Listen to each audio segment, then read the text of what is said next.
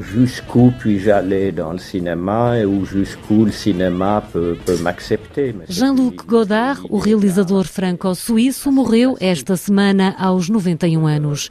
Com mais de 100 filmes em 60 anos de carreira, Jean-Luc Godard, gigante, provocador e prolífico criador de cinema, foi um dos principais nomes da Nouvelle Vague.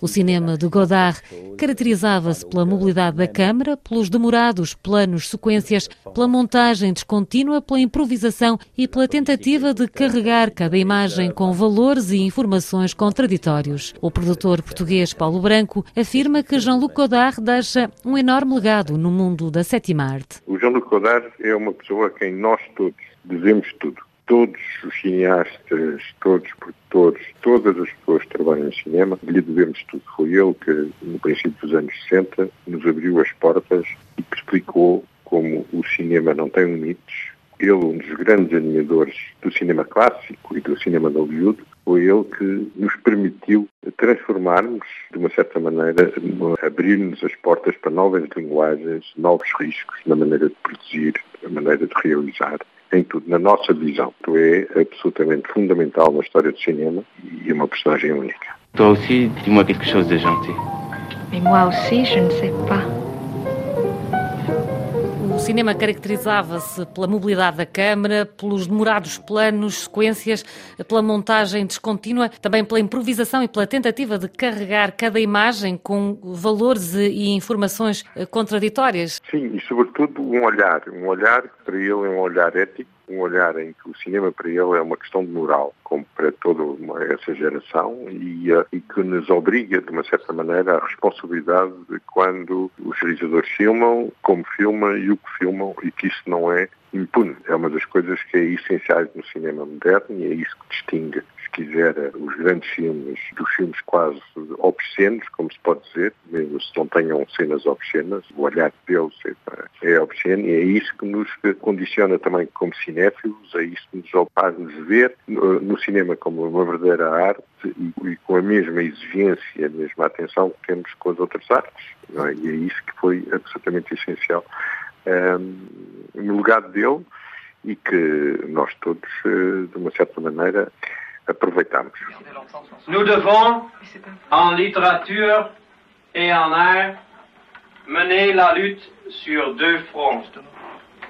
Ele rompeu com todas as regras, até então invioláveis. Qual é que foi o impacto dessas mudanças no mundo da sétima arte? Foi imenso, ainda agora é. E, e também, ao mesmo tempo que ele fez isso, também nos, de uma certa maneira, chamou-nos a atenção para a grandiosidade do cinema clássico, do cinema de Hollywood e dos grandes filmes que também, de grandes cineastas que também ele admirava e que, certa maneira, que, que o inspirou a ele e que fez que, a partir daí, ele refletisse e eh, tivesse aquele poder de invenção que tem. É um pouco como o, o James Joyce trouxe à literatura com o Ulisses, um pouco a mesma coisa. A relação que o, o João tinha com o cinema era essa admiração, mas também o trair, de uma certa aspas, no bom sentido, a todo o legado que ele tinha recebido. E é isso que, a partir de agora, nós, neste momento também, haverá cineastas que mais tarde ou mais cedo também trairão, entre aspas, o legado do Jean-Luc, de maneira que o cinema prossiga a sua trajetória, surpreendendo-nos sempre. Godard foi um dos criadores da Nouvelle Vague. Que filmes é que mais o marcaram nesta fase? Eu conheço praticamente a obra toda dele, como sabe. Tive a sorte de o conhecer pessoalmente em 77 e a partir de ter uma relação com ele até há muito pouco tempo. Quer dizer, não podia dizer que fosse um amigo íntimo de maneira nenhuma, mas acho que havia da minha parte um respeito enorme, uma admiração e da parte dele também pelo meu trabalho. Quer dizer, porque eu sabia que ele havia muitos filmes que eu tinha produzido, que tinha visto e, e permitia de vez em quando diálogos, logicamente mais monólogos que diálogos, que eu estaria mais lá para aprender do que para, para, para ensinar o que é que fosse tive essa sorte. Qualquer filme deles é um filme que me surpreende. Qualquer filme dele eu encontro algo que me traz algo novo na minha vivência, não só como pessoa, mas também como cinéfilo. É difícil para mim, então, logicamente, que o primeiro filme, quando aparece, o Abu Sul, é assim uma espécie de reviravolta completa naquilo que estávamos habituados a ver. Mas a partir daí também qualquer outro filme, e as grandes, e ele também, no próprio cinema dele, fez grandes rupturas, mas sempre qualquer filme dele é, para mim, uma fonte inesgotável de, de, de aprendizagem, de uma certa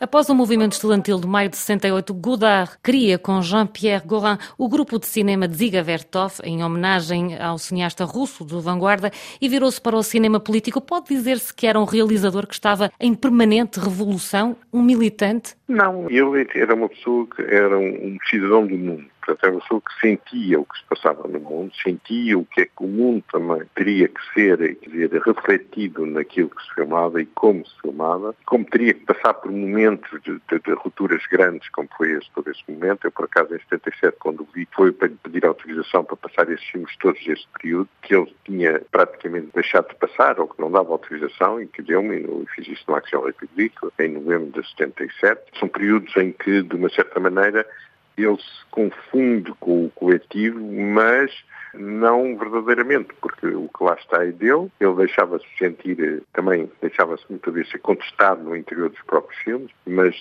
sempre ele deixou momentos inolvidáveis, mesmo nesses filmes, são filmes, pode-se dizer, um, mais de ruptura e mais datados no tempo, mas que ainda agora impressionam para quem os vê. Qu'est-ce qu'il y a Rien, je te regarde.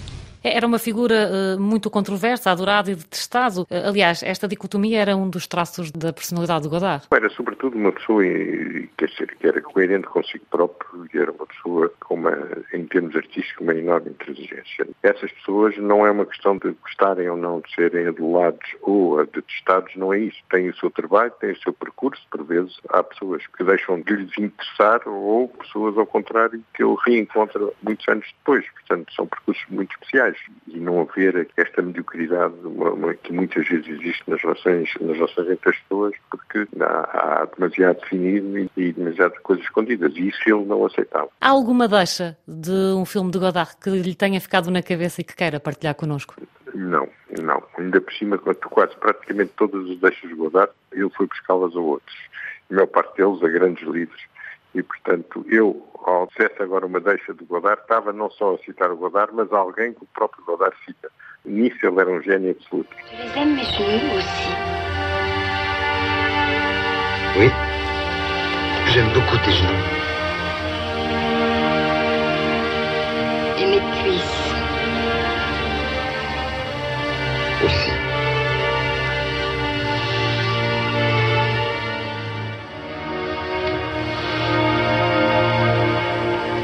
Visage. Aussi. Tout. Ma bouche, mes yeux, mon nez, mes oreilles. Oui, tout.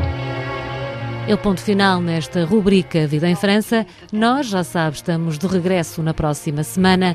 Até lá, fique bem. Je t'aime totalement, tendrement, tragiquement. Moi aussi, Paul.